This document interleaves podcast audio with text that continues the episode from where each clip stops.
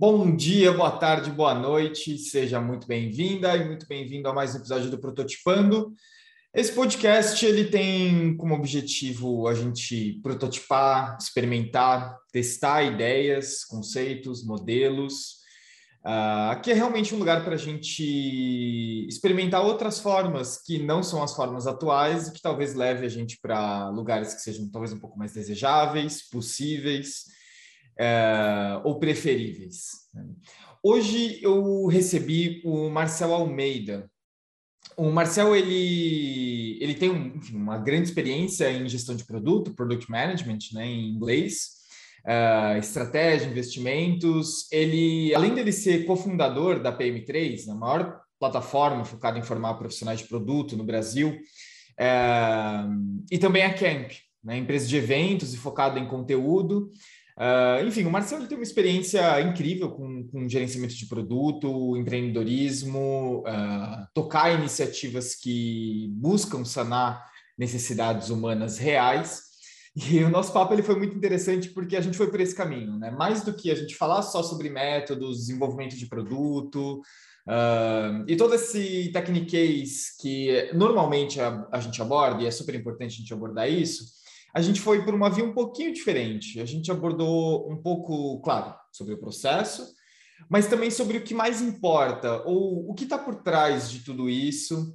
Uh, a gente também falou um pouquinho sobre vieses éticos na definição de um produto, e depois a gente mergulhou um pouquinho mais na experiência do Marcel. Enfim, foi uma, foi uma conversa muito boa, incrível, na verdade. O Marcel ele também trouxe algumas referências que ele utiliza para ele tomar ações e tomar decisões no seu dia a dia.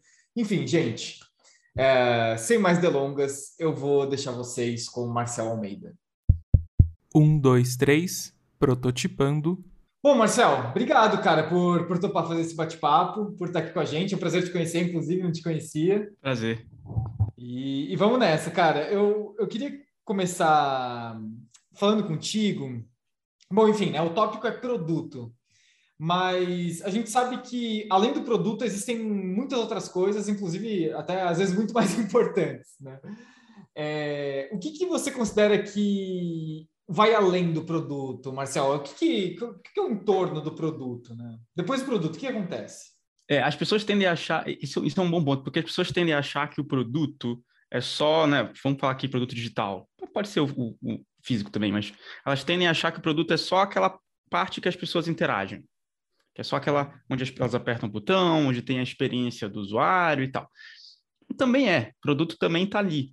Só que não adianta nada você ter um belo produto se você não tem um bom mercado para para atender dando aquele produto, se você tem um, um, negócio que eventualmente vai ser sustentável ou já é sustentável. Então você tem que olhar para todas essas outras partes do negócio além de só olhar para o produto.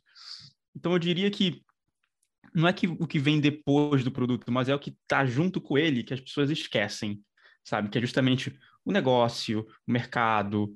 É... é eu acho que o negócio e o mercado, assim, a, a priori. Qual foi o maior BO que você já viu, Marcel, sobre isso? Assim, quando uma pessoa esque esqueceu do negócio e do mercado, o que aconteceu? Assim, você tem alguma boa história para contar? Olha, uh, vou dar um exemplo meu, porque eu não consigo lembrar de outros que eu já vi, mas um exemplo meu que, que eu acho que é bom. Tem dois exemplos meus até, eu, esse segundo é até melhor. Mas o primeiro, eu, eu tive uma startup de finanças pessoais, tipo um guia bolso da vida. Ele surgiu um pouco depois do guia bolso, acho que um ano depois, dois anos. O guia bolso saiu primeiro e eles eram muito mais capitalizados que a gente, a gente também era muito mais amador. E eles conseguiram uma atração muito grande, eles conseguiram ter um baita produto, e por causa do baita produto, era o primeiro aplicativo do mundo com material design, é, primeiro aplicativo do mundo de finanças com material design. Então a gente conseguiu, tipo, mídia, sair em portais gringos e tal. Então a gente conseguiu, bacana, muito legal. usuário baixou a gente. A gente tinha, acho que mais de 100 mil pessoas já tinham passado pelo nosso aplicativo e a gente tinha gastado zero reais em mídia. Porra, Uau. legal. E a gente conseguiu uma retenção boa. A gente reteu 30%, que já era muito acima da média de finanças, que é um dos, uma das menores retenções aí de, de aplicativo. Ah, Beleza, muito legal. Mas a gente não monetizava nada. Tipo assim, a gente tinha uns adzinhos, que não dava nada para esse volume de pessoas, e a gente tinha é, um plano premium, que era bem ruim o plano premium, mas tinha lá, era 10 dólares ou 10, era 10 reais em qualquer moeda. A gente não fez nem conversão, era 10 reais em qualquer moeda. E como a gente conseguiu um press em algumas mídias internacionais, a gente tinha gente de fora do, do país. Então, era assim, 20% da nossa base, 20% desses 30 mil, mais ou menos, era de fora do Brasil. Uhum. E o app funcionava fora do Brasil. Como ele funcionava na época? Na época, as pessoas ainda tinham muito receio de fazer integração com banco, colocar senha só de leitura. Hoje em dia, as pessoas ainda têm, mas bem menos. Mas na época era muito mais, era em 2015. Então, assim, era outro momento. E a gente tinha uma integração que não era com senha, era você gastava no seu cartão de crédito e a gente lia a notificação ou então o SMS. a gente pegava a leitura e conseguia jogar no app é, categorizado e tal. E aí a gente conseguia fazer isso para vários países, então era ótimo. E material design, novidade, appzinho simples de usar, show. Mas ninguém pagava. Então, e aí era muito doido, porque 80% da nossa base era Brasil, 20% era fora, mas aí quando se olhar os pagantes era o inverso, era 80% dos pagantes eram de fora. Caralho, cara. Mas, mas era, tão era tão pouquinhas pessoas que, assim, a gente não conseguia nem contratar um estagiário na época, com o dinheiro que dava, sabe? E isso foi um grande problema. Foi um, foi um dos problemas no qual eu saí da empresa. O meu sócio ainda continuou mais um pouco, mas eventualmente ele levantou um capital, quis continuar. Eventualmente a empresa morreu. Uhum. E, e, eu acho que é um grande problema desse mercado de finanças pessoais, porque você tem duas, dois caminhos de monetização. Nunca vi ninguém conseguir outro, nem lá fora vi alguém conseguir outro, que é ou você vende os dados dessas pessoas pra, como lead, tipo lead para seguro, lead para empréstimo, lead para crédito, lead para alguma coisa. E é muito difícil, porque você compete com vários outros grandes players que estão fazendo a mesma coisa. O Nubank quer captar a galera da, da, base dele, o Itaú quer captar a galera da base dele. Então, muito difícil. E o outro caminho é fazer igual uma empresa que conseguiu viver desde essa época e, e conseguiu viver bem, crescer bem, é a Mobius. Que eles fizeram um plano no qual tem vários planos, não sei se, se ainda são vários, mas tem, acho que são vários planos e você consegue comprar e ter acesso a mais features. Uhum. Show de bola. É um, é um nicho de mercado muito pequeno, mas tem gente e eles conseguiram seguir. Então, a gente, cara, a gente ficou muito ferrado. Tinha um mega produto nosso NPS lá na casa do cacete, retenção incrível, não monetizava, o negócio ia morrer alguma hora, né? Sim. O segundo exemplo, vou ser mais breve nesse, eu trabalhei numa, num, no projeto na SIC. SIC é uma empresa que comprou a Cato ali em 2017, se não me engano. Tá. E, e eu, eu tocava um negócio que inicialmente era um lab de inovação, e aí depois que acabou virando uma unidade de negócio. É, ainda está rodando, eles estão tentando dar umas pivotadas ali e arrumar outras formas, mas na época que eu passei, a, a gente tinha uma missão de basicamente criar um, um, uma espécie de Michael Page digitalizada, né? Conseguir usar a tecnologia né, e a expertise de produto também, para conseguir melhorar os processos de recrutamento e ser mais eficiente, mais rápido, contratar gente melhor e tudo. Só que aí, entrando mais no, no mercado, a gente descobriu que o problema não está na tecnologia do processo seletivo. Ele até, a tecnologia até ajuda um pouquinho, mas o problema está nas duas pontas que não são automatizáveis no mundo de hoje. Que uma é venda.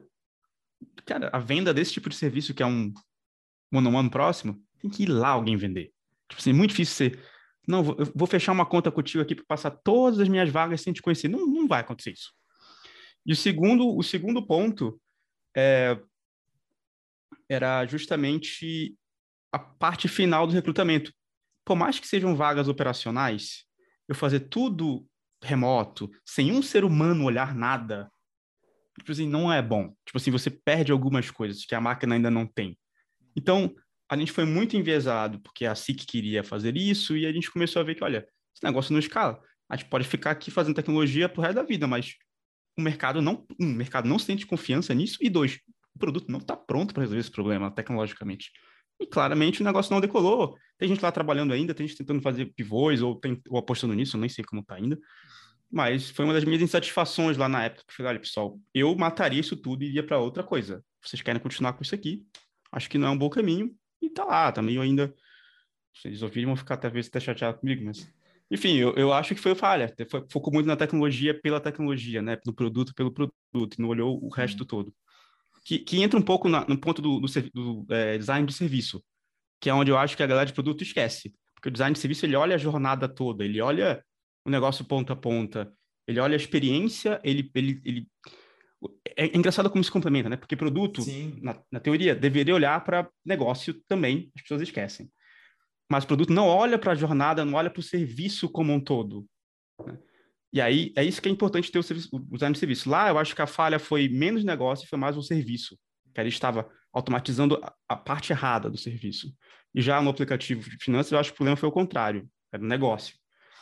É, engraçado que foi um momento bem diferente da minha vida, que hoje eu vejo e falo, cara, se eu soubesse essas coisas em um, uma dessas épocas, eu teria feito diferente já. Puta que pariu, Marcelo, não fala isso, cara. Eu, eu fico pensando no meu passado, eu falo, meu, que cara babaca que eu fui, meu, como é que eu não sabia disso? É foda, é foda. é foda. É foda. Cara, é muito, é muito legal você falar isso, porque eu vou mandar esse episódio para várias pessoas que converso. É muito comum, né, Marcelo? Acho que você deve ver isso também. É, pessoas chegarem para você e falarem assim: Olha, eu quero, eu quero tal tecnologia. Mas por que você quer? Não, porque eu quero, porque o mundo é digital, agora a transformação digital está acontecendo. Eu falo, tá bom, mas a, a, pessoa ela vai pagar, sei lá, 100 mil reais nessa etapa só com touchpoint digital, só com, com esse ponto de contato digital? Você não acha que precisa de alguma vozinha ali, de alguém falando: Oi, meu nome é Pedro, eu tô aqui com você? Exato, exato. Puta, cara, que confusão gigante é. que a gente está fazendo com isso, né, Marcelo? É. tem muita gente que aposta na tecnologia pela tecnologia, no produto pelo produto. Esquece do resto, cara. Dependendo do negócio, faz sentido você ter um negócio low touch, né? Que, tipo, você vai lá, contrata software e não fala com ninguém. Show de bola. Tipo um banco digital. Você não fala com ninguém, vai fazer banco. Ótimo funciona para esse tipo de produto, mas não são para todos. Vão ter produtos que é importante ter o contato humano ou que a tecnologia não está pronta para tirar o contato humano. E você tem que entender o serviço, né? Não só o serviço, como a gente vai entrar em outro ponto, mas o JavaScript também. Será que as pessoas querem algo muito que do it yourself ou será que elas querem ajuda? Né? Pô, eu, eu, por exemplo, cara, não entendo nada de carro. Eu não tenho mais carro que eu vendi, mas se eu tivesse carro ainda, eu com certeza ia levar para alguém que entende de carro e ia tentar ficar aprendendo sozinho no YouTube. Sabe, tipo, o meu diálogo dando é, eu não quero me preocupar com isso, eu quero que alguém resolva. Sim. Agora imagina se o vídeo para ti, ah, não, então, então Pedro, vou criar um, um, produto aqui, uma startup que é um robô que faz tudo para faz tudo para tudo que o mecânico faz. Você ia botar fé nisso não? Sim. Não hoje, sabe? Talvez daqui Sim. a 100 anos, não sei. Então, é. enfim. E, e, e, junto com você deve ter um grupo de pessoas, né? Acho que esse é o ponto, né, Marcel? Às vezes a gente tem que tomar um pouco de cuidado em partir de algumas premissas e achar que elas se aplicam a todos os cenários, né? Todos os contextos, para todos os Exato. grupos de pessoas que estão envolvidos na cadeia do produto, né? Exato. É, e, e nisso a gente entra enfim, a gente começa a falar um pouquinho sobre o processo de discovery, né? Processo de entendimento, de descobrimento, enfim, que eu acho que, que, que tangencia um pouco da nossa conversa. E uma pergunta que eu queria te fazer é descobrir o que e descobrir para quem. Por que, que esse processo de discovery ele é importante? Para quem que ele é importante? E o que, o que, que de fato a gente precisa descobrir? Legal. Eu acho que a primeira parte desse processo é, de descoberta, né, de entendimento, é justamente entender o mercado. E dentro do mercado você tem uma camada de coisas, como deixa eu ver se o mercado é atraente, suficiente, grande, suficiente, rentável, suficiente, se é de fácil entrada, se já tem muitos players, é, se, é um, se é um mercado que vai me exigir ter uma grande equipe de vendas, ou se vou ter que focar no marketing B2C, enfim, entender é, essa premissa, essas premissas iniciais. Se parte depois para o segundo ponto, que é qual público eu vou atacar nesse mercado. E existem mercados que as pessoas podem estar extremamente satisfeitas com os produtos atuais e você tentar entrar, você tá ferrado, porque elas já estão felizes, elas não estão afim de mudar. Talvez você muda, muda um ou outro, talvez uma, uma pessoa mais entusiasta, mas eu já estou satisfeito, porque eu vou, sabe? Se eu recebesse um ads, vou ser bem simplista agora, é, sei lá, de uma caneca, uma outra caneca, eu falo, cara, eu tenho tanta caneca aqui em casa, eu não vou comprar outra. Então, entender isso. Vou dar um exemplo, uma coisa legal. É, não é jabá, tá? Mas é porque foi legal. Manda bala, manda bala. É, a gente fez um, uma pesquisa bem extensa de process, é, sobre processo seletivo. Na verdade, a empresa lançou, vai lançar um curso agora, logo mais, de processo seletivo de produto.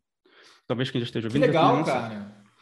E o que, que a gente, na época, a gente ficou assim, cara, será que a gente deve ajudar as pessoas no processo seletivo ou será que a gente deve ajudar as pessoas só no case? Eu era pró, não, só no case. Processo seletivo, vamos só no case. Uhum. E aí tinha uma galera contra mim. Eu falei, tá bom, vamos fazer uma pesquisa. E aí a gente foi fazer um estudo e a gente viu que, cara, as, onde as pessoas tinham um dos maiores gaps, por que pareça, elas queriam ajuda a montar um LinkedIn. Como é que eu monto um bom LinkedIn? Algo que para mim era tipo assim, não, a pessoa já sabe, ela põe no Google. A galera não sabe. Como é, que, como é que o recrutador me encontra? Eu quero ser encontrado pelo recrutador, porque ninguém me encontra. Eu quero ter um currículo que o recrutador quer mandar mensagem, ser atraente. Falou, cacete, isso é uma dor também. E aí a gente esticou um pouco a ideia que era só case e focou ponta a ponta no processo seletivo, desde como montar o LinkedIn, aí tem o processo seletivo, é, das entrevistas, aí tem parte do case, e no final a gente ajuda até em negociação, que a gente viu que era uma das dores também. Uhum. E aí, para a gente, isso mudou todo o produto. Né? No nosso ah. caso, é um infoproduto, né? um produto, é, é um conteúdo. Uhum. Mas mudou a forma que a gente montou a ementa, que a gente montou o material, é, mudou o preço, porque a gente aumentou o curso que ia ser menor, a gente teve que ter mais custos e aumentar ele. Então, quando a gente começou a olhar para o público-alvo, e ver a dor daquele público e a necessidade daquele público, a gente viu que eles estavam razoavelmente bem atendidos nas entrevistas. Onde eles não estavam bem atendidos, era assim no case, mas também lá no LinkedIn eu fiquei, cacete, eu nunca imaginava que ele não estava atendido no LinkedIn. É, e faz sentido. É, faz. Hoje eu vejo que faz sentido. Entrevistou uma galera, fez quant, fez quali e tal. A gente fez uma pesquisa que basicamente eles perguntavam isso aqui a importância e a satisfação do outcome. Para a gente, o que era esse outcome? Tinham vários outcomes. Tipo, nesse exemplo aqui, é só um exemplo teórico, tá? Mas a gente fazia perguntas nesse estilo. Então, tinha outcomes que a gente queria saber se o candidato ele tinha dor na hora de escolher o LinkedIn, na hora de fazer entrevista, na hora de fazer case, a gente perguntava quão satisfeito ele estava, quão confiante ele estava e quanto uhum. que ele achava que ele poderia ser melhor, quão satisfeito ele estava.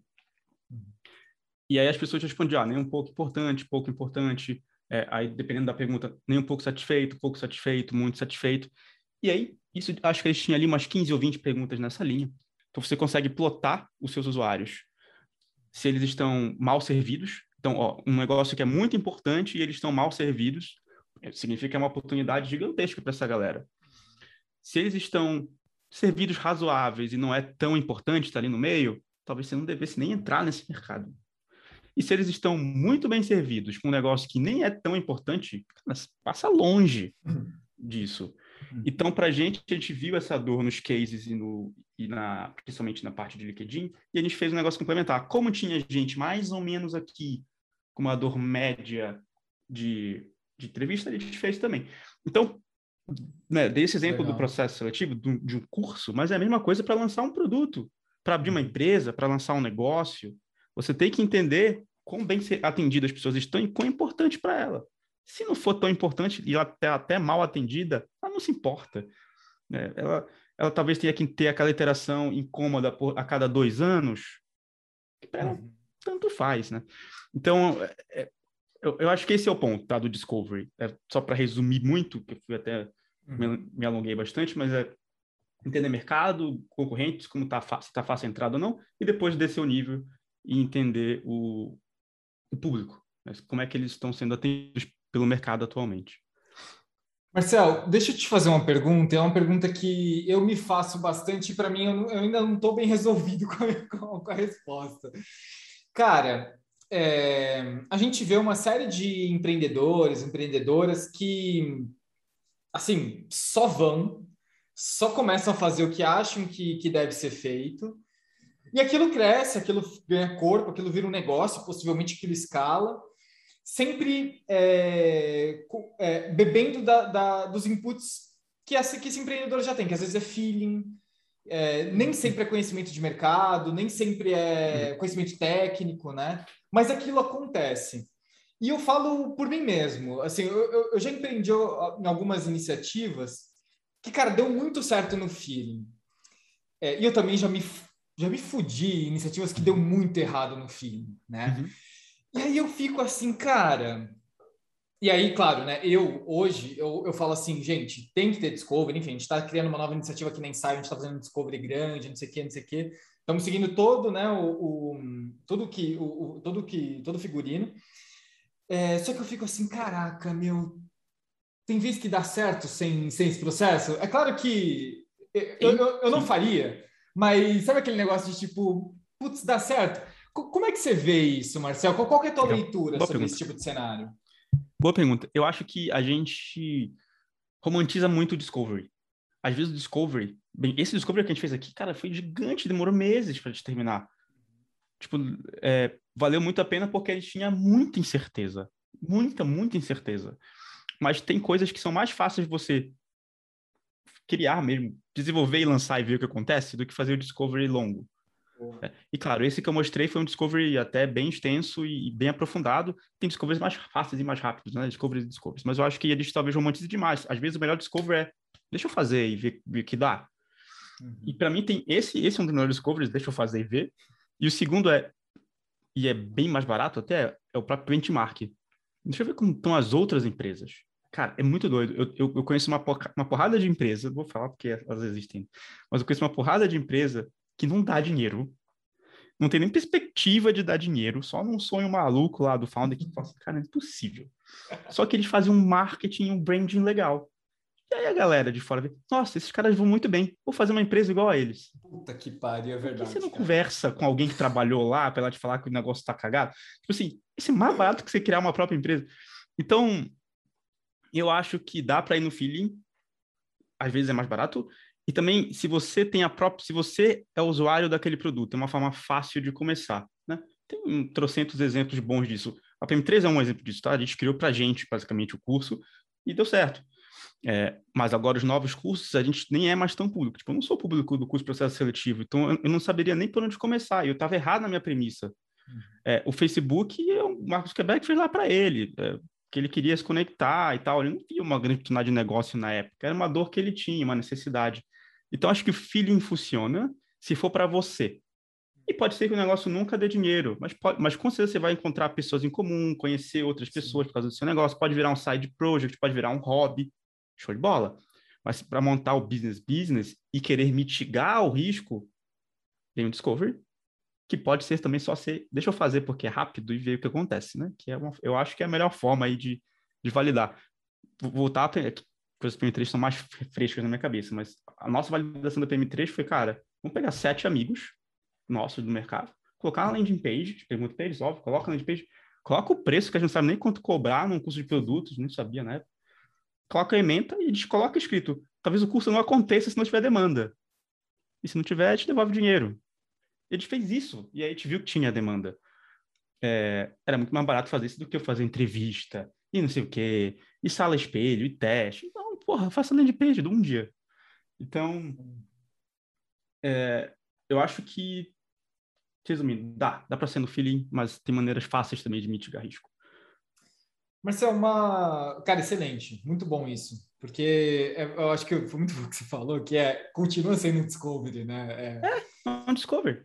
Puta, é que eles cara... pensam que Discovery é falar com o usuário, é entrevista, é. não sei o quê. Não, não precisa. Aquele negócio romântico, né? É, isso que é, demora é pra caralho. Se vai no Double Diamond, se vai cada etapa. Precisa, não precisa. Aí entra naquela fissura, né? Então, não, vamos no duplo, no duplo, duplo diamante. Aí, não, peraí, tem que fazer o entendimento de persona primeiro, aí depois. Isso. Aí, puta que pariu, cara. aí você perdeu mais tempo, você perdeu tanto tempo que veio alguém fez primeiro antes de você. Exato, exato, exato. E claro, né, vai ter contexto que é necessário, vai fazer sentido, isso, toda adequação isso. ao contexto. Né? É, se a gente não tiver informação suficiente, né, voltando lá ao caso do curso, é, a gente não tinha, então a gente precisava fazer para mitigar Sim. risco. Uma, uma, coisa que eu queria muito ouvir tua opinião, Marcel, é a gente vê que cada vez vem sendo mais importante, sempre foi, né, mas vem sendo cada vez mais demandado, acho que é essa a expressão, uh, uma certa reflexão sobre qual é a intenção da pessoa, daquela pessoa em desenvolver aquele produto e quais são os princípios éticos que ela está seguindo, né? Então, por exemplo, eu, eu esqueci agora o nome, mas é, existem diversos produtos digitais, é, diversas redes sociais focadas exclusivamente para o público de extrema direita, que incita ódio, uhum. violência e toda essa história que a gente já conhece. Uhum. É, a gente vê, então, é, enfim, agora explodiu esse negócio do, dos algoritmos, enfim, enquanto o algoritmo ele, ele, ele é, prevalece interações odiosas, né? E aí a gente traz isso a nível de produto, fala assim, tá bom, alguém teve essa intenção, né? alguém entendeu é, que isso seria ético, é difícil, né, pensar nisso, mas enfim, alguém entendeu que isso, que isso caberia para o contexto, ou seria moralmente aceito, né, melhor dizendo. É, o, o do algoritmo é, é, o algoritmo a gente nem sabe, né? Porque o algoritmo pode ser que o próprio algoritmo viu que aquilo dava engajamento e entendeu ah, é muito, que é. devia priorizar e beleza, o machine learning foi lá e fez. A rede social privada para a galera é, incitar ódio e tal é, fato, né? Isso, já, isso é. realmente foi uma ação humana. O algoritmo eu tenho às vezes dúvidas até se sim. foi intervenção humana ou não, confesso. Sim, sim, eu acho que é uma boa provocação, inclusive, porque de fato ainda é uma caixa preta, né? É. Não existe uma definição clara.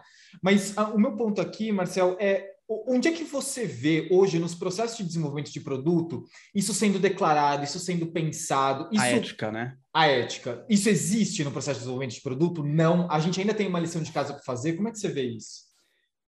Cara, é, é louco, porque um outro exemplo muito óbvio para mim é o Waze, cara. Você foi nos extremos, né? Mas a gente é. tem o Waze. O, o, o Waze, é, eu nem sei se é ou não. É ético eu avisar que tem radar na rua? Boa. Não faço ideia, tá? Não, uhum. nem, nem, não sou a pessoa mais apropriada para julgar isso, mas se eu estivesse fazendo o produto, eu com certeza iria parar e pensar: será que isso está certo? Será que talvez em algum país isso seja legal? Eu não sei se é legal, não sei. Tá? Uhum. E eu acho que é pouco pensado, tá? Respondendo a pergunta. E é engraçado porque tem framework para tudo, né? Tem framework para absolutamente tudo. Eu estava vendo antes do nosso call aqui um framework de pricing que a gente vai fazer e tal. Cara, e, e não tem frameworks para você ver se que tá, se você está construindo é bom para a sociedade, se é ético, se, se não é. Ninguém fala isso. Você começa a falar isso quando você vira uma instituição grande, é, que tem já compliance, você se preocupa com o branding e tal, deixa eu ver se é certo, porque você está com medo do risco para a empresa. Exato. Não é porque você está com risco para a sociedade, não é foda-se, né? As pessoas não, não, não, se importam.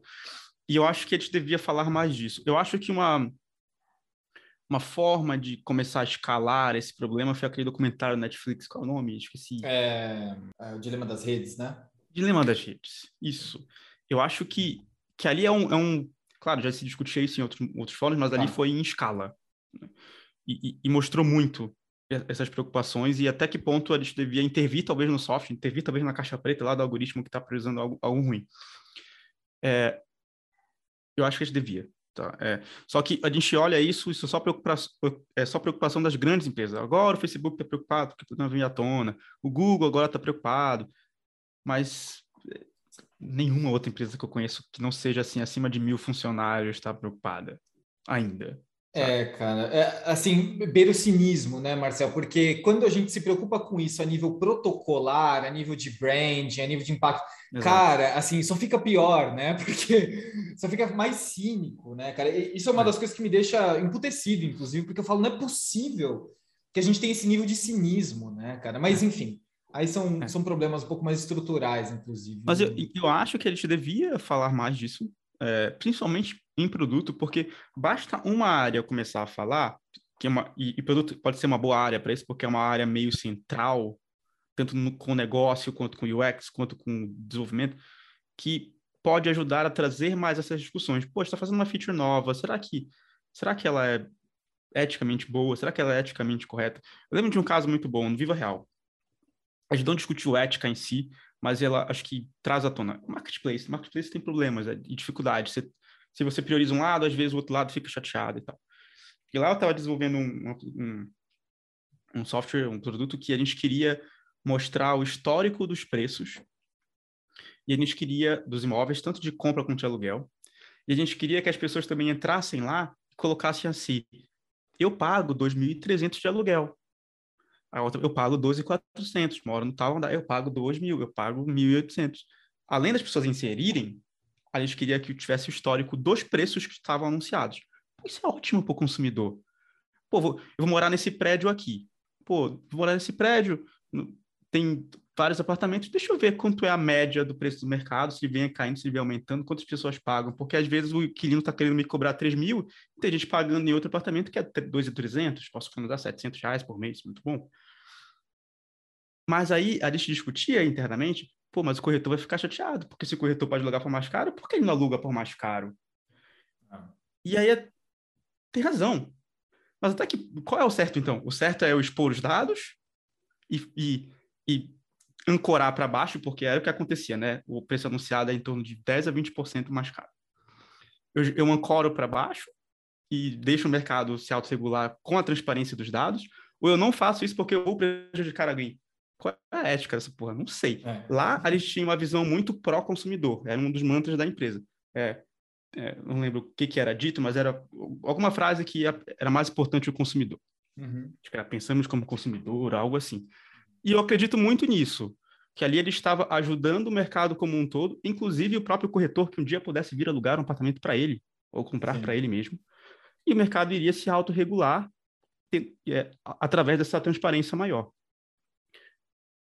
E aí, será que é errado, então, a gente não priorizar a feature porque vai prejudicar uma classe ou um mercado? É, é muito complexo. É complexo. E eu acho que assim como várias discussões éticas, não tem uma resposta certa. É, você tem que olhar para os valores da empresa e falar, olha, nosso valor é esse, então a gente acredita que esse é o certo e vamos seguir, que foi o caso que a gente fez, a gente acreditou no lado do consumidor. Mas não tenho dúvidas que várias outras pessoas poderiam falar, não, eu acho praticamente errado que você está prejudicando o trabalho de alguém. Uhum. É. Lá a gente discutiu, foi o único lugar que eu vi discutir isso que não era diretamente negócio. Os outros Olha era tudo compliance e risco de brand e tal, sabe? Sim, sim, sim. É, cara, isso, isso é uma coisa. Essa é uma lição de casa que eu, que eu acho que a gente tem que fazer. Eu, assim, eu vejo algumas áreas já mais avançadas nesse tipo de discussão. Acho que a área de UX ela, ela tem uma, um, ela é bem sim. avançada nisso, né? Enfim, sim. toda a questão sobre misoginia, racismo, acho que já, já vejo o UX discutindo bastante isso. Tecnologia também, né? Enfim, engenharia, né? O, o desenvolvimento em si. É, e eu acho que talvez o mais importante, Marcelo, aí, enfim, né? Compartilhando aqui, é, não seja nem necessariamente a definição do que é certo ou errado, mas sim o debate. Né? A gente tem espaço nas empresas para debater Perfeito. sobre isso. Né? Porque a partir do momento que a gente debate, a gente está tá construindo uma, uma solução que faz sentido para aquelas pessoas, para aquele ecossistema, né? Isso. E é a partir disso a gente vai chegar na resposta que tem que chegar. Concordo. E a partir dessa discussão vai se gerar o posicionamento da empresa. Olha, se posiciona assim, porque aí não fica cinza. Tipo é. assim, não, não fica tipo, é, a gente não discutiu, tá aí, tá dando certo, é meio antiético, mas foda. Não, tá aqui. É o posicionamento, a gente acredita nisso, a gente vai lançar, vai fazer assim. Eu acho que o caso do Waze também, para mim, é bem emblemático. É. Eu realmente tenho dúvidas se é certo ou errado. Ninguém Porra, fala. Preocupado. É? Tipo, é? A, a, a, gente está, tipo, é, fazendo com que as pessoas possam correr mais, porque elas sabem onde tem e onde não tem, elas correm mais risco de vida. E, e, e, tipo assim, será que é certo? Então, difícil. É difícil, cara, é difícil. E assim, e, e, e tudo tem contexto, né? Porque a gente está debatendo aqui essa discussão a, a, partir dos nossos lugares, né? Dois homens brancos discutindo sobre uhum. isso, possivelmente morando numa, numa capital, é, que é São Paulo, né? Pelo menos uhum. eu, eu, falo de São Paulo, acho que você também, né? Sim, também, também. Então, a gente fala sobre o contexto de São Paulo, né? Enfim, que tem uma questão, já, já existe um debate público sobre isso, né? Sobre as marginais, a 23 de maio. Agora, cara, eu quero. É, seria muito interessante ouvir isso é, a partir de um ponto de vista palestino, é, é, né? Claro. Porque outra, vai ter outra perspectiva. Né? É outro lugar, cara, é outro é. lugar. É. é. muito interessante. Isso, enfim, né? é um debate. É um debate. Né? Cara, Mas eu acho que você tocou num ponto bom. Eu acho que a gente fala. devia discutir e ter os statements e seguir em frente. A empresa ter o statement em qualquer coisa que possa ser ética. A gente não faz, a gente devia. É, cara, eu também acho. Eu também acho. E, e até vou levar isso como lição de casa, viu, Marcel? Porque eu vou ficar pensando um pouco nisso. Eu vou falar, cara, o que, que é necessário? Ainda, a gente ainda precisa debater. Porque esse é um espaço de debate, né? Uhum, uhum. Legal. É, eu vou fazer isso também. Cara, a gente falou muito sobre discovery, né? E entendimento, uhum. descobrimento. E delivery, Marcel, assim, eu acho que o grande desafio é como é que a gente deixa essas duas tracks bem azeitadas, a ponto delas acontecerem ao mesmo tempo, porque naturalmente elas vão acontecer, e não deixar os gargalos que existem quando a gente tenta conectar essas duas tracks. Uhum, legal. A minha sugestão é sempre essa que eu vou dar agora, e eu sei que ela não é fácil de executar. E eu vou dar essa sugestão, que é caso você consiga, e um plano B caso não dê essa. Mas a, a, primeira que eu tentaria é envolver os desenvolvedores o máximo possível no Discovery. Mas quando eu falo isso, não é levar eles para todas as entrevistas do caramba, porque eles precisam codar. É dar contexto. Olha só, falei com um usuário hoje, vai lá e manda um resumo no Slack, Discord, tanto faz que você usa. Manda um resuminho. Eu descobri essas coisas. Pronto, agora o dev já tem contexto.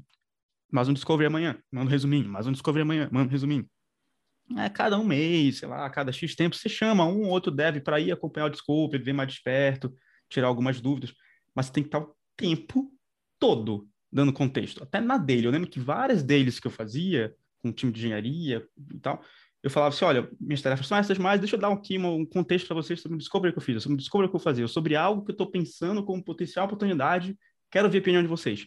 Fazer eles pensarem sobre produtos, sobre negócios, sobre o processo que vocês estão passando.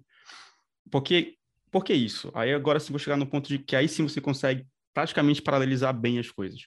Porque aí você, como produto, junto com o UX, você vai embora para fazer discovery, gasta 80% do seu tempo ali, mais ou menos, no discovery, e os devs, com o contexto, vão estar tá codando agora. Quando vier a novidade da coisa nova que vocês vão fazer, do refactor ou da feature nova, não importa, os devs vão falar, pô, pode crer, eu já, eu já entendo isso aqui. Vocês já estão falando disso há três meses, há um mês, há uma semana, não importa. Já sei mais ou menos, só tirar umas dúvidas. Você não perde tempo em especificação, porque ele já tem contexto. Você não perde tempo desenhando um cara de fluxo maluco, porque ele já tem contexto. E ele vai falar, não, não Eu lembro que quando eu cheguei nesse nível, os devs viraram para mim assim, não escreve mais para mim user story. Eu, eu, nem leio o que está escrito, só, eu só leio o título, eu já sei o que eu tenho que fazer, cara. Já sei o que fazer. Eu falei, porra, obrigado, graças a Deus que não tem mais que escrever esse negócio, eu odeio. E eu, e, eu vou embora. Claro, tem... É, eu, vou, vou, chamar de histórias, mas podem ser requisitos, podem ser tasks, né? Tanto faz a nomenclatura que você use. Mas toda vez que eu escrevia uma história, eu, eu só pensava comigo mesmo, ela é complexa ou não? Ela tem muitas regrinhas ou não? Se ela tiver regrinha, eu vou escrever um pouquinho mais nela, porque depois desse, desse, dia eu só comecei a escrever por título, isso foi em 2015, desde então só escrevo título, uhum. no, no giro e tudo. Se ela tem um pouquinho mais de regrinha, eu escrevo nela. E aí eu chamo os devs, ou o dev, quem for fazer, e falo, deixa eu te explicar rapidinho aqui, 10 minutos. Como ele tem contexto, eu não tenho que perder muito tempo explicando. Eu só estou explicando ali alguma regrinha de negócio que pode ser mais ou menos complexa. Aí, pô, você pode falar, putz, mas eu trabalho no mercado altamente regulado, tem muita regra, tem um negócio contábil, tem não sei o quê. Aí sim você precisar de alguém, e eu não acho que é o PM. Talvez um analista de requisito, analista de negócio, que prepare essa documentação super focada em negócio, em regra de negócio, precisa entregar mais mastigada para o dev, porque isso não é nem resolvido com discovery, é regulação, alguma ah. coisa ali que precisa ser feito. Para mim, esse é o supra-sumo. Tá? Eu trabalhei, eu consegui atingir isso ali para 2015, e para mim foi, cara, comecei a atuar completamente diferente no meu dia a dia, mudou muito. Mas aí tem sempre gente que fala, eu, eu já vi, eu conseguia trabalhar com meu time assim, e eu via squads do lado com devs que não queriam nada com isso, ou não entendiam, ou não estavam presentes direito, e a pessoa de produto tinha dificuldade de dar esse contexto. Uhum. Que, que basicamente é esse contexto que habilita você a fazer a paralisação, né? O, o como alguns chamam de dual track. É, e aí eu acho que ali o problema é mais complexo. Ali você talvez tenha que fazer um push com a gestão, falar, eles precisam se envolver mais, gostaria de ter no Discovery. Será que eu posso começar com você, líder, para servir como exemplo, para eu começar a enviar mais eles? Conversa com o time, fala, será que eu posso começar a escrever requisitos um pouco diferentes, com menos detalhe, para eu ter mais tempo para olhar mais mercado? É complexo. Se, a, se, eles nunca trabalharam assim, tem engenheiro que fala, não, eu quero tudo detalhado, bonitinho. É fogo. É. É, e aí, às vezes, você precisa ter um analista de negócio, um analista de produto, para ajudar você com essa parte burocrática com o time de engenharia, se eles tiverem esse perfil. Se eles não tiverem esse perfil, ou se você conseguir fazer mudar um pouco a forma que eles trabalham para estar tá mais próximo de você com o contexto e tudo, supra-sumo, cara, porque onde você, como produto, vai perder menos tempo no delivery. Você, tá, você perde tempo testando as features novas, falar, mas, cara, é... enfim, é, é, como eu, eu, prefiro trabalhar, até é um pouco solto até. Uhum. Interessante. Cara, uma coisa que vem me deixando muito preocupado, Marcel, não sei se você está sintonizado com isso, ou, enfim, se você tem um ponto de vista, é, eu tenho visto algumas pesquisas sobre o mercado de tecnologia e uma delas me chamou muita atenção. É, uma delas falava mais ou menos assim: a gente estima que em 2025 a gente não vai mais ter desenvolvedor disponível no mercado. Uhum. É, e agora, José, né? Acho que essa é a pergunta. o que, que, a gente faz, né? Porque eu só, eu só vejo impacto muito negativo nisso, cara. É. É... é essa vem, não vejo nada positivo. Tudo, tudo, tudo, tudo é ruim. Os salários vão lá para cima de todo mundo porque fica escasso. As empresas começam a ter menos dinheiro para qualquer outra coisa, porque ela tem que bancar salários caros. É, menos empresas podem existir porque não tem profissionais para fazer o que elas precisam. É, é ruim. Sim. É, é eu, eu acho que tem uma série de iniciativas boas aí nesse, nesse ponto. Eu, eu, vejo já alguns movimentos pequenininhos ainda, mas no setor público olhando para dar oportunidade para a galera das escolas públicas começarem a aprender a programar desde cedo. Poucos estados, como eu disse, bem pequenininho, mas eu já comecei a ver isso. É que, pô, daqui a pouco é 2022, né? Não é como se a gente tivesse todo o tempo do mundo para é? isso. É? Então, tem algumas iniciativas que é legal. Eu acho que outra coisa que pode ajudar isso é o avanço do no-code. Acho que ele pode mitigar esse problema. De novo, ele não resolve, mas ele talvez mitigue. Muitas empresas vão poder ser criadas sem software. Claro, para escalar, para crescer, para ter tudo perfeito, vai precisar do desenvolvedor. Mas para começar, dá para fazer muita coisa no code se você aprender, se você se especializar. Uhum. É, então, se você aprender somente a lógica de como funciona o software, pode ser suficiente. É, são formas que eu vejo de mitigação, mas eu não vejo muito também ninguém falando assim, vou solucionar, tá aqui a solução. Claro. Tá aqui, vou formar um milhão de desenvolvedores em três anos. É. não sei. É, não vi isso ainda. E é, esse, esse problema, não sei se esse dado que você trouxe de 25 é só no Brasil, porque eu sei que tem o mesmo problema tem em outros lugares do mundo, né? Tem o problema do Brasil e tem outros lugares do mundo que é muito próximo Sim. A, o ano que isso, que isso dá de problema. Cara, é, não tem a solução. Eu, eu, como uma pessoa que gosta muito de no-code, eu, eu, diria, olha, já se prepara, já vai aprendendo no-code, porque daqui a pouco você não vai conseguir contratar dev. Mas é difícil. Bom, cara, bom, bom isso. É, e, e sim, é, o, esse dado é só sobre o Brasil, mas eu, eu, também acompanho os números globais e sempre está muito próximo, na casa no é, máximo é, acho... 2032, né? Isso, é, é, acho que o global talvez seja 32. E aí, no Brasil tem esse outro problema, né? Porque com o dólar lá em cima, uhum. a, as empresas de fora começam a vir para cá recrutando a galera remoto. Ó, vou te pagar um salário daqui, sei lá, na Alemanha. Você fica remoto no Brasil, salário é em euro, é foda, né? Pessoa top. Tô vendo isso acontecer, cara. Eu tô vendo é. isso acontecer fortemente. É. Aí tem esse blackout que o Brasil tem um risco maior do que uma Alemanha ou uns Estados Sim. Unidos que tem câmbio forte. Né? Sim, Índia, né? É, é, o, enfim, tem, tem vários problemas que tem Sim. vários países que, que vão sofrer com isso, né? Sim, Sim, países emergentes no geral. É, no geral é isso mesmo, é isso. Caraca, Marcel, muito bom isso, hein, cara? Porra, tô adorando o nosso papo, tá sendo muito bom. Tô, tô gerando vários insights aqui. É... Deixa eu te. Vamos, vamos começar a caminhar para a finalização, Marcel, até para não tomar muito do teu tempo. Eu sei que você está corrido também. Cara, é... o que que. Você gosta de ler, enfim, você lê muito, não? Como é, como é que é teu, teu, teu dia a dia depois do, do trampo? Boa pergunta. Eu costumava ler muito no passado, os últimos. Se eu olhar.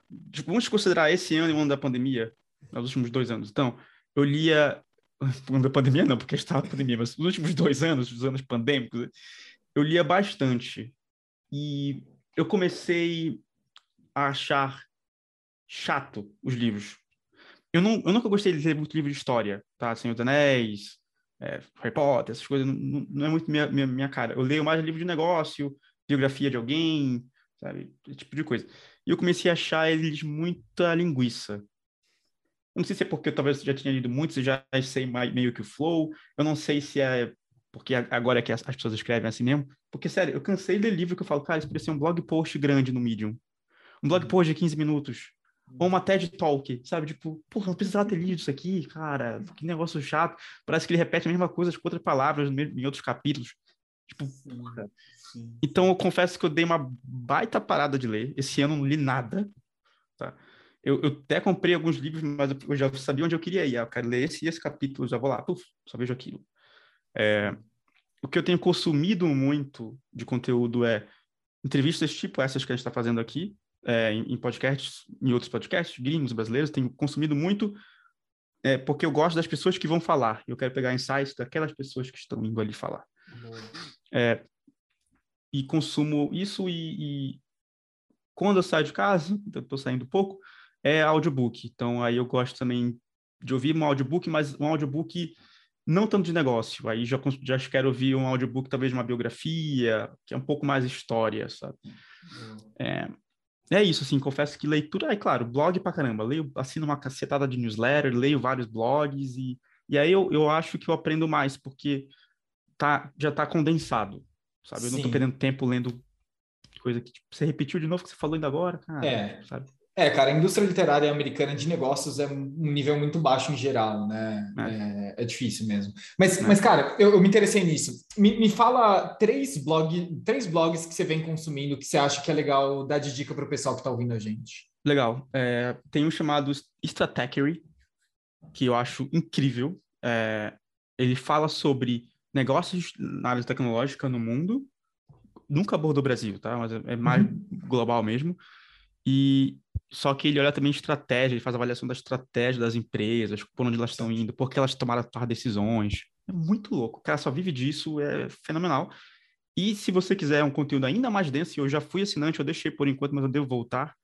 É, ele tem uma versão premium, que, você, que é exclusiva, você tem mais conteúdos ainda mais densos ainda sobre o mercado global de tecnologia. É, é incrível. Tá? Ele fala de regulação na parte tecnológica, ele fala essa parte da ética, fala de muita coisa. Para mim, esse é o favorito. Tá? Um, um, outro que eu gosto muito chama The Information. É bem parecido, só que ele tem um cunho mais jornalístico é, e é pago também. Uhum. E aí tem um, uma newsletter é, que eu gosto bastante, brasileira. Ela chama é, Deal Flow, salvo engano. E ela fala mais de investimentos, no geral, uhum. só que tem um puxa um pouquinho para investimentos em tecnologia, algumas pautas. Então, é, acho, acho bem legal é, assinar essa newsletter também. Então, no, no, geral, seriam esses blogs. Tem, tem outros que eu leio, que eu assino ali um feed, e ainda assino feed, e aí eu vou lendo algumas, algumas coisas de vez em quando. Tem mais uma, você perguntou três, mas tem mais uma que é muito boa. É, eu, não lembro, eu não sei pronunciar o sobrenome dele, mas é Lene, Lene Hastisk, não sei pronunciar. É, é uma newsletter bem legal de produto, é, traz vários, vários debates tal. Ele tem, vi o site aqui, tem 75 mil assinantes a newsletter dele. É, recomendo também. Mas ele, ele, tornou ela, parte dela paga, eu não paguei, e aí a, a, versão gratuita ele solta com menos frequência. Boa, boa. E, e qual foi a última entrevista que você ouviu, Marcel, que mais te impactou? Dessas de podcast? É. Um, eu não vou lembrar o nome, porque é um podcast que eu gosto muito de ouvir, é, é um podcast do Noah Kagan, inclusive esse é o nome do podcast, acho que é Noah Kagan Presents o nome. Ele entrevista uma pancada de gente, ele entrevista empreendedores, às vezes, comuns. Tipo assim, não é a galera hype de tecnologia, não sei o quê. Às vezes, empreendedor comum. Putz, vou falar aqui com o cara que abriu uma loja de chocolate e agora ele tem 20 lojas de chocolate nos Estados Unidos. Deixa eu ouvir esse cara. E aí eu, foda. eu acho muito legal, sabe? Então, eu, eu não lembro uma entrevista, qual era essa entrevista específica, mas ele está entrevistando um cara que ele criou uma empresa de ghostwriting. Então, basicamente, a empresa dele é de pessoas que querem escrever livro e você contrata a empresa dele para a empresa escrever para você. Você meio que só senta, só conversa e aí um, profissional escreve de um jeito bonito e, e engajante e tal. E ele conta como foi a, a vida, a trajetória dele para montar essa empresa, o que, que, deu certo, o que deu errado. Ele conta um pouco que ele foi é, investidor anjo e não gostou, fala do, do, que ele acha de ruim do mercado de investimento anjo. Então, é uma perspectiva muito louca, é bem diferente, porque ele está falando com empreendedores que não são hype e não, nem, nem sempre estão na área tecnológica. De novo, uma empresa Sim. de ghostwriting de livro. Você pega muito insight nisso, tá? Esse é um outro programa que eu recomendo, o Noah Kagan, né? É bem legal porque ele tem essa pegada. Porra, que legal, que legal. Não conhecia, eu vou atrás, porque particularmente me interessa muito. Eu gosto muito das histórias que é, que, que não são, enfim, desse mainstream e que trazem muitas vezes Isso. até mais aprendizado do que. Exato. Né? E, e, e, é engraçado porque a gente vive na bolha tech, a gente vê muita. As histórias são muito parecidas. E aí você vê umas histórias diferentes que fora da bolha tech você fala, cara, isso é totalmente aplicável para nossa bolha, mas é que ninguém fala dela dessa forma lá. E eu, eu, eu gosto bastante. Boa, boa. Marcel, última pergunta, cara. É, e essa é uma pergunta que eu faço para todo mundo que, que passa aqui pelo Prototipando. Marcel, o que, que é a vida, cara? Caraca. Peraí.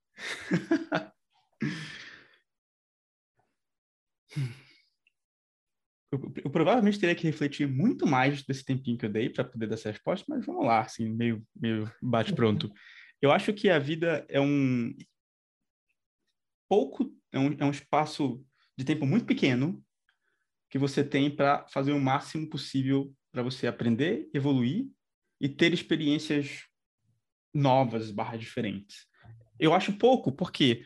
Porque eu adoraria fazer muito mais coisas do que eu faço na minha vida. Eu adoraria, por exemplo, aprender a tocar blues no piano e cantar bem pra caramba. Pô, Mas, é assim, é, é, adoraria. Mas, pô, tô focado em crescer a PM3 e tal. Eu não tenho tempo para isso. E aí eu falo, pô, vou viver até o quê? Uns 100 anos? E olha lá. E, pô, eu queria que eu tivesse mais tempo de vida. Então eu acho que quando você tem essa consciência, tem que tomar as decisões, tipo, do que eu tô fazendo mesmo agora, é para isso, e talvez quando que eu quero parar. Uhum. É, para você ter esse. É, é um pouco, é um pouco, pouco tempo, cara. Você tem que viver e crescer nesse pouco tempo de vida que você tem aí, vai. Vamos jogar aí 100, 120 anos para nossa uhum. nossa geração, talvez. Para mim é isso a vida. É, eu não sei o que a gente vai fazer com isso depois da gente morrer, né? Não faço ideia, mas eu quero sair me sentir que eu tive experiências diferentes e que eu fiz coisas legais e que eu evoluí como ser humano, como alma, como pessoa, sabe? Para mim, para mim é isso. Bom, pessoal, essa foi a nossa conversa, essa foi a nossa prototipagem de hoje, junto com o Marcel. Se você gostou dessa conversa e quer continuar esse bate-papo, eu vou te recomendar o, a conversa que eu tive recentemente com a Ana Carvalho. É, deve estar um, dois ou três episódios para trás, não sei o certo agora, mas a gente também falou sobre esse ponto de vista ético a, na comunicação, que é a área da Ana, mas eu acho que essa é uma continuação da conversa interessante. E se você quiser ter um caldinho mais sobre isso, também tem a conversa com o Preto Zezé, que o Preto Zezé ele não é necessariamente desse setor, da área de tecnologia, mas enfim, o Preto Zezé ele, ele é uma pessoa com uma grandíssima experiência é, e com muita autoridade, inclusive, para falar sobre isso, até pela sua própria experiência e por tudo que ele faz hoje. Então, recomendo você, é, se você gostou disso, também mergulhar um pouquinho na conversa com o Preto Zezé. Gente, é isso. Eu vou deixar um abraço para vocês e até o próximo Prototipando. Tchau, tchau.